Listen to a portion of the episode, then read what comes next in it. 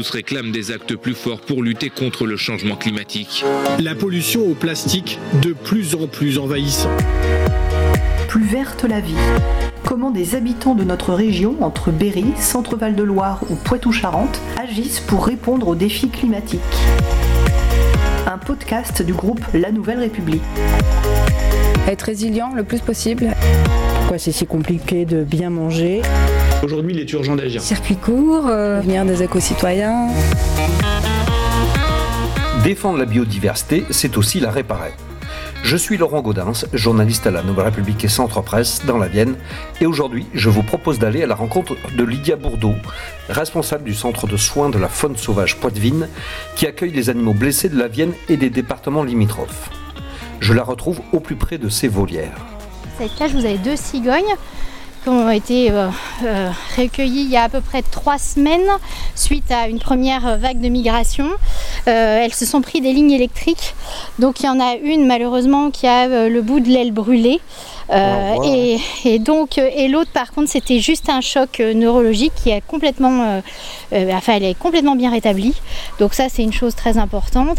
Mais euh, comme elle est encore un peu trop faible, elle, elle partira sans doute pour la migration prochaine et elle tient compagnie à l'autre cigogne en attendant. Elles sont du même âge, c'est des jeunes de l'année, un peu trop faibles pour migrer et en se reposant, elles, sont, elles se sont cognées dans les lignes haute tension qui sont très mal isolées par chez nous. Euh, on signale très régulièrement, elles sont vérifiées hein, par les réseaux euh, SRD, euh, tout ça, mais ça, ça reste quand même un très gros problème. Donc on est content quand ils nous enterrent les lignes parce que ça va minimiser énormément les chocs. les chocs électriques qui sont fréquents et très souvent mortels ou qui engendrent des amputations sur des oiseaux protégés. Vous en accueillez souvent là, des cigognes? Les cigognes tous les ans, on en Tous a les une ans, dizaine à peu Ah, près. une dizaine Ouais, une dizaine par an, à peu près. Et qui viennent de la, de, de la Vienne ou de plus loin Euh, de la Vienne. Euh, là, celles-ci, elles viennent de Civray. Euh, C'était une halte à Civray, mais là, il y en a qui ont atterri la semaine dernière à Saint-Pierre-de-Maillet. Enfin bon, on est vraiment sur un couloir migratoire, donc ce qui nous permet d'avoir une diversité d'espèces que les gens ne, ne pensent pas en fait. Mais ici, on a énormément d'oiseaux et d'oiseaux migrateurs. On a les grues qui passent. Après, on a, on a aussi les bondries apivores euh, l'été, qui sont des très gros rapaces euh, qui chassent les frelons, dont les frelons asiatiques, donc super euh, efficaces. Voilà, donc ici Ouais. on a une grande volière avec des buses en rééducation, que vous voyez au fond. Là. D'accord, ah oui, Voilà. qui se cachent. Ouais, elle- Ouais. oui, oui, là elle se cache un peu. Donc il y en a combien? Trois là? Il y en a quatre normalement, mais il y en a une qui est planquée. On laisse quand même la végétation, surtout là avec les chaleurs, c'est quand même utile. Elles vont se cacher et tout. Donc euh, c'est un peu fait exprès de laisser euh, des- certaines parties dans les volières avec des grandes herbes. Donc elles ont de la place là hein, en plus. Ce sont des volières de 25 mètres de, de long, euh, 6 mètres de large et, et euh, 4, euh, 3 mètres de hauteur, je crois, ouais, 3, 3, 3,50. Et en fait, ce sont des volières d'envol, donc c'est pour la rééducation. Donc c'est la dernière phase avant la liberté, puisque le but du centre de soins, c'est de remettre à la nature euh, les animaux qui en ont été extraites la plupart du temps par rapport à des actes humains, en fait. Donc, euh, donc voilà, donc là, elles sont, ce sont des bus qui ont été opérés, euh, fractures, euh, chocs routiers, euh, différentes, différents accidents. Voilà. Donc je dirais que 98% de l'activité du centre de soins, c'est ça, en fait, c'est recueillir les animaux sauvages blessés, malades, orphelins. Et puis il y a 2% où c'est les animaux issus de saisie, donc ou pour maltraitance, mais la plupart du temps c'est pour détention illégale. Donc ça peut être des rapaces, ça peut être des tortues, euh, et puis quelques exotiques comme quelques perroquets. Le centre existe depuis combien de temps là? Euh, J'ai créé le centre en 2008. Et alors pour quelle raison euh, vous vous êtes lancé là-dedans là? Alors en fait, euh, depuis toute petite, euh, j'étais passionnée par les animaux sauvages. Euh, j'ai voulu faire mes études vétérinaires. Je voulais être vétérinaire pour les tigres et les éléphants. Comme tous au départ quand on est enfant. Donc j'ai commencé mes études vétérinaires en France. Je suis partie en Belgique. Et dans les premières années de médecine vétérinaire en Belgique, c'était l'ERICA en France. Et donc la Belgique a accueilli beaucoup d'oiseaux mazoutés. Et donc les étudiants en médecine vétérinaire avaient le, ont m'ont été demandées pour aller aider dans les centres de soins. Et c'est là où j'ai découvert les centres de soins. Puisque moi, en France, j'avais déjà fait plein de stages en clinique vétérinaire, euh, particulièrement une de Châtellerault. Et en fait, euh, quand des clients amenaient un animal sauvage, bah, ils ne savaient pas quoi faire. Quoi. Et, et, je ne savais pas que des centres existaient. Il y en avait encore moins que maintenant. Et euh, le vétérinaire me disait, bah, si tu veux, donc je me suis retrouvée avec un petit lièvre, avec un moineau, avec des animaux comme ça. Et puis ça a été du système D. Par chance, j'en ai sauvé quelques-uns, mais je ne savais pas faire. Et là, donc en Belgique, j'ai découvert tout un monde et je me suis dit, mais c'est ça que je veux faire, quoi, en fait, euh, soigner tous ces animaux. Et donc, euh, pendant euh, mes premières années d'études, je faisais en fait ce qui équivaut à un internat, donc dans un centre de soins en plein Bruxelles où ils soignent tous les animaux sauvages. Donc, j'ai découvert ça et je me suis dit, je veux faire ça en France. Donc, je me suis renseignée, il y en avait quelques-uns en, France qui fonctionnent pas trop comme en Belgique. Le mien, il fonctionne comme en Belgique. Et, donc, moi, j'accueille toute la faune, euh, toute la faune sauvage, parce que vous avez des centres spécifiques euh, pour certaines espèces en France. Il y a très peu de centres qui sont euh, multi-espèces. Et du coup, vous êtes vétérinaire aussi ou non, pas je ne suis pas Vous vétérinaire. J'ai pas, j'ai pas été euh, au doctorat. D'accord. Euh, je me suis vraiment spécialisée, spécialisée faune sauvage. Donc après, il y a des diplômes quand même à passer qui s'appellent des certificats de capacité où on doit plus justifier euh, d'une expérience hein, de, de 3 ans à temps plein. Ensuite, on passe des oraux, on fait, on écrit, c'est comme un mémoire. Enfin bon, c'est quand même pas, c'est quand même pas rien. C'est bien, c'est très réglementé. Et puis après, on a des autorisations d'ouverture avec des structures aux normes, ce qui coûte très cher. Donc c'est pour ça que vous voyez, voilà, une volière de 25 mètres, ce sont des structures obligatoires. Et en fonction des espèces qu'on accueille, on a, bah, par exemple, en haut, on a un parc à chevreuil, donc qui fait euh, 1400 mètres carrés. Euh, voilà, il faut vraiment des, des surfaces délimitées avec des clôtures aussi aux normes à une certaine hauteur pour que les animaux s'échappent pas. Et on en est complètement responsable. C'est-à-dire que je n'ai pas le droit, je suis la responsable du centre de soins, je n'ai pas le droit de m'absenter plus de 8 heures. Je suis vraiment responsable des animaux qui sont là et euh, pour pas qu'ils s'échappent, pas qu'ils fassent de dégâts. euh, enfin voilà. Donc vous ne bougez jamais, vous partez pas en vacances. Non, depuis 2008, je n'ai pas pris un seul jour de congé. D'accord, c'est pas, c'est pas trop dur ça? C'est ma passion. Alors c'est dur peut-être plus pour ma famille que pour, euh, que pour moi, euh, parce que moi c'est tout ce que j'aime, même si de temps en temps effectivement je suis fatiguée, hein, euh, voilà. Mais, euh, mais c'est vrai que c'est voilà. Heureusement que, que mon mari, mon fils et tout sont ils sont très investis et ils sont très indulgents et compréhensifs. je, je comprends, parce qu'on vit chez les animaux, vous direz mon mari. Voilà. Donc c'est vrai que c'est aussi notre lieu de vie, mais c'est le meilleur moyen pour bien les soigner, puisque je les soigne jour et nuit. D'accord. Voilà. On continue la visite alors Oui, avec plaisir. Donc là en fait vous avez combien de, de surface hein? À peu près un hectare. Un hectare Pour tout là? Euh, ouais, pour Ouais. tout, avec le, forêt- avec le bois en haut, euh, tout. Et puis en intérieur, euh, ça fait euh, 80 mètres carrés d'infirmerie. Euh, voilà, où, où- où là les soins sont plus intensifs. Et quand vous parlez d'opération, alors euh, vous faites les opérations? Avec euh, un chirurgien orthopédique qui est sur Poitiers, qui euh, fait les chirurgies bénévolement. Et franchement, c'est une vraie chance parce qu'il y a très peu de chirurgiens orthopédiques vétérinaires qui acceptent de soigner les animaux sauvages, particulièrement les oiseaux, qui sont très compliqués à l'opérer. En fait, la particularité d'un centre de soins, c'est qu'on soigne les oiseaux, les espèces indigènes. Donc, ce sont des espèces qu'on ne peut pas trouver normalement, euh, donc dans des zoos, dans les parcs zoologiques, puisque ce sont plus des exotiques. Ici, on a la volière des busards, donc busards cendrés, busards des roseaux et busards Saint-Martin. Ici, on a une autre volière avec euh, quelques buses et 2000 ans royaux qui sont en train de se planquer, là, vous Ouais. voyez. Là, Comment vous arrivez à fonctionner là Qui vous finance? Alors, on a des, des aides des grosses fondations, comme la Fondation Brigitte Bardot, 30 millions d'amis.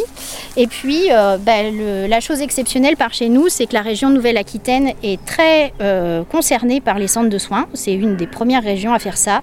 On est 9 centres de soins en région Nouvelle-Aquitaine et ils nous aident chacun des 9 à hauteur de 23 000 euros par an, ce qui est vraiment, euh, enfin, on les remercie, c'est exceptionnel. On a été entendus. Ça fait 4 ans qu'on a cette aide et qui nous permet vraiment de fonctionner, sinon ça serait la mort des centres de soins, comme dans beaucoup de, de régions de, euh, de France. Après, on a, j'ai une petite aide de la ville de Châtellerault, de Poitiers, et puis c'est surtout les dons. euh, des, euh, ça représente les dons 40% du fonctionnement quand même hein, du centre de soins, puisque c'est déductible des impôts. Des dons de particuliers Dons de particuliers, d'entreprises, voilà comment ça marche, puisque pour faire tourner un centre comme ça où on soigne 1650 animaux par an, euh, il faut euh, entre 50 et 60 000 euros. Je dirais que cette année, ça va être plus 60 000 parce qu'il y a l'augmentation du, du coût de toutes les matières premières. Enfin, la nourriture, ça a pris euh, un, un coût énorme. Et, et, et donc, ça. Et pourtant, donc effectivement, je suis salariée hein, depuis 4 ans, mais je suis salariée au SMIC à temps partiel. Donc, ben, à part ça, sinon, c'est vraiment tout va pour les animaux. À temps partiel, vous avez une autre activité ou non ah non, non, non, c'est parce Voilà. que autrement, j'aurais pas assez Voilà. d'argent. Vous êtes à temps plein, mais euh, payé Ah, à je suis partiel. plus qu'à temps plein parce que je dois faire à peu près 70 à 80 heures par semaine, mais je me salarie que 20 heures par semaine. Le reste du temps, je suis bénévole. Voilà. Là, cette volière est libre et attend pour demain un signe qui va arriver de, de Bourges, qui est un signe avec une, euh, une infirmité euh, au, niveau des, au, au niveau des ailes. Alors, elle, il est euh, d'un petit gabarit, donc est-ce qu'il a eu des problèmes au niveau de la croissance ou pas? On va essayer de voir ce qu'on peut, ce qu'on peut faire. Quand vous amène des animaux de si loin? Ouais, mais de très loin même. Ben, Il y a des il y a certaines. Donc ça c'est un, un épervier qui est en rééducation aussi. Il a eu un problème à l'aile comme vous pouvez voir. Donc oui oui il y a des animaux en fait euh, qu'on fait et que enfin qu'on soigne et que d- d'autres centres de soins ne soignent pas comme euh, les renards. euh, euh, et puis il y a des chirurgies qu'on fait que d'autres ne font pas. Donc euh, il y a des gens qui peuvent faire 500 km ce week-end. J'ai eu un chevreuil de, de Montluçon.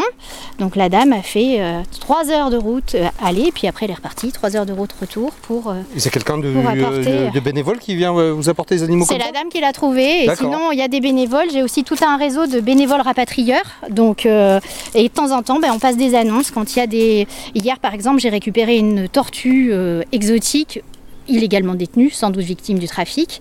Et euh, donc cette euh, tortue, elle était vers Loudun.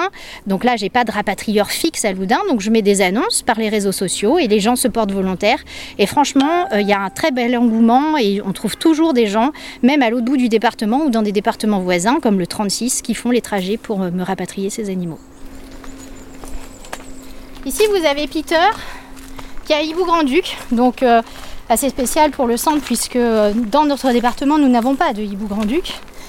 Il, euh, il vient de Dordogne, où il a été issu de saisie, où il était illégalement détenu pendant 20 ans dans des conditions indécentes.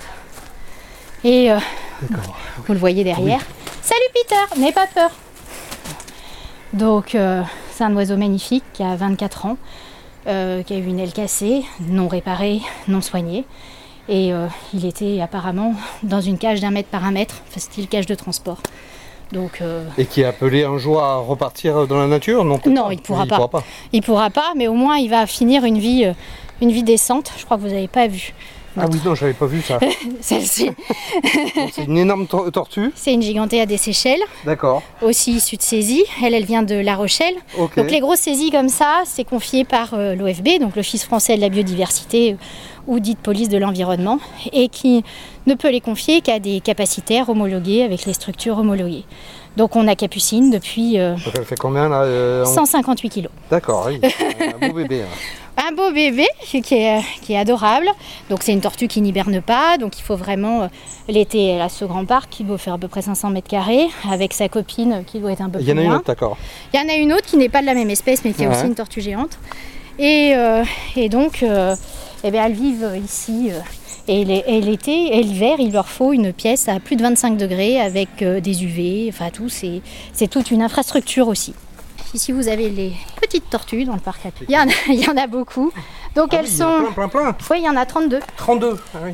Euh, donc elles sont toutes issues de saisies ou de pertes, puisqu'en France, en fait, on doit être les rois de la tortue illégalement détenue, hein, tortue armène ou grecque. Parce que c'est les tortues terrestres qui sont. euh, on peut plus les vendre maintenant. euh, Ah, c'est interdit de la Voilà. vente au public, c'est interdit de la détention, sauf si vous avez une autorisation de détention. C'est un petit dossier qu'il faut remplir, qui est très bien fait, qui est fait pour savoir si vous saurez vous occuper de cette tortue. Donc Watou, c'est notre jar qui surveille le parc des chevreuils. Ok. Et Voilà, donc c'est un très bon gardien. des chevreuils, il y en a combien là? Là, il y en a deux. J'en ai un dans l'infirmerie, mais que vous verrez pas parce qu'elle est très stressée et épileptique, donc je la renfermerai. quand on ira dans l'infirmerie. Là, elles, elles doivent être au fond. Je, je ne sais pas. Donc, euh, elles ont suffisamment d'espace. Et vous avez une autre cigogne ici, à gauche, qui est une vieille cigogne qui, d'après sa bague, a une vingtaine d'années. Ça fait 4 ans qu'elle est arrivée ici. Elle est absolument libre, comme vous pouvez voir. Mais comme elle est vieille, elle est rhumatisante. Donc, je crois qu'elle a décidé de, de faire du centre de soins euh, sa maison de retraite. Donc, nous avons les, les nocturnes. Donc, comme c'est plus renfermé, il y a une odeur un peu, même si on nettoie beaucoup, il y a une odeur un petit peu faux. hein. Donc ici, vous avez une chouette hulotte et il y a des chouettes effraies, mais elles sont planquées. Ici, il y a d'autres hulottes. Beaucoup ont été victimes d'accidents de la route et ont des problèmes de vue. Puis là, vous avez les dernières opérées qui sont ici. Et c'est des quoi des. euh, Alors là, c'est des hulottes. Là, il y a des effraies. Ok. Voilà. Naturellement, euh, c'est pas ouvert aux visites là. Non, c'est interdit. Tous les centres de soins sont interdits de visite au public. Pour pas stresser les animaux, et puis parce qu'en plus on n'aurait pas le temps. Donc euh, on peut pas tout faire. Déjà, euh, on a beaucoup beaucoup d'appels par jour. En pleine saison, c'est à peu près 80 appels par jour. Ah oui. Donc, euh, puisque les gens veulent des nouvelles des animaux Ouais. qui nous ont emmenés, c'est normal. Ils veulent des renseignements. Enfin, il y a plein de choses. Donc oui, oui, c'est c'est c'est très chronophage. C'est pour ça que j'ai un casque sur la tête en permanence pour me permettre de travailler et de En même temps. et, et- et- et de répondre en même temps. Alors là, on est dans le, on est du côté du Châtellerault, mais vous souhaitez pas dire exactement où c'est. hein Non, on ne peut pas parce que comme j'ai des animaux issus de saisie, je ne peux pas dire exactement. Donc la seule adresse qui est connue, c'est l'adresse du siège du centre de soins, Qui est euh, à- qui est qui est à à Targé, Targé. à côté Et de voilà, et c'est là où on dépose les animaux tous les matins entre 9h et 13h, même le samedi, même le dimanche, c'est ouvert. Et euh, c'est en, en entrée libre. Alors, Donc là, en fait, on est quand même chez vous. C'est chez moi, c'est le rez-de-jardin. C'est l'arrêt de jardin, donc vous avez tout réaménagé pour en faire une. Une infirmerie. Une infirmerie. Voilà. Donc, euh, donc ici, on a toutes les, les cages. Ils sont un- dans un endroit où il fait toujours 21-22 degrés. Vous avez euh, les couveuses, euh, l'oxygénateur pour euh, quand il y a des gros soucis, des cages de différentes tailles pour abriter un petit peu tout le monde. Donc on y trouve quoi alors ici? Alors là, vous avez euh, un Des chouettes encore, hein, des... Ouais. ouais. chouette, hibou moyen duc, Ouais.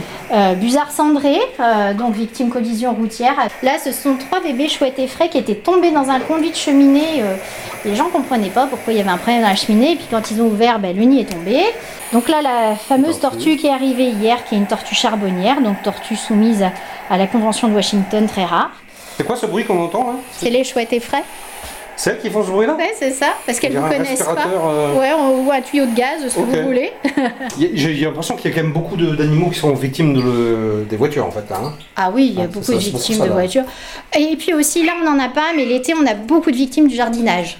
Comment vous percevez votre action? Vous, J'imagine que vous vous sentez utile, mais vous avez l'impression que c'est euh, une goutte d'eau dans un océan de problèmes hein? C'est une goutte d'eau, oui, effectivement. Euh, après, euh, c'est en faisant plusieurs gouttes d'eau qu'on va faire une grosse flaque et puis petit à petit une rivière, euh, donc on est quand même euh, euh, plusieurs centres de soins, comme je vous disais, neuf en Nouvelle-Aquitaine, mais sur la France, on est plus, près des 80. Enfin, il y a 50 très actifs, donc c'est déjà pas mal. Donc, moi, je soigne 1600 animaux par an. Imaginez si chacun de nous en soigne, ça fait quand même, enfin, ça participe à, à la, à la biodiversité, mais pas que en fait, puisque on est aussi des très bons indicateurs pour les nouvelles maladies, les zoonoses, mais aussi les épidémies. Donc, rapport à la grippe aviaire, on a un rôle à jouer. On a fait beaucoup de prélèvements sur les oiseaux. À votre niveau, vous voyez l'avenir comment là? Ah, je Vous êtes optimiste, ou Non, pas du tout. Malheureusement, non. Après, il y a une prise de conscience. Je trouve que les gens euh, euh, vraiment sont de plus en plus euh, portés euh, sur la protection des animaux, euh, mais plus de l'individu que de l'ensemble. Euh, on voit, ne serait-ce que par rapport aux pigeons, j'ai beaucoup d'appels pour les pigeons que je ne peux pas prendre parce qu'ils sont porteurs de trois maladies virales transmissibles par voie aérienne, donc ça serait dangereux pour les espèces protégées que j'ai en soins il y en a trop, faut arrêter de les nourrir. Ça, c'est vraiment primordial pour limiter la population des pigeons, puisque ça va détruire autrement d'autres espèces. Et c'est ça que les gens ont du mal à comprendre. En fait, il faut vraiment faire des, euh, c'est pas des choix, mais il faut faut raisonner plus biodiversité que euh, l'individu tout, tout mignon. Voilà, c'est déjà fini, mais vous pouvez nous retrouver dès la semaine prochaine avec un nouvel épisode. En attendant, n'hésitez pas à parler de ce podcast autour de vous et à le partager sur vos réseaux sociaux préférés.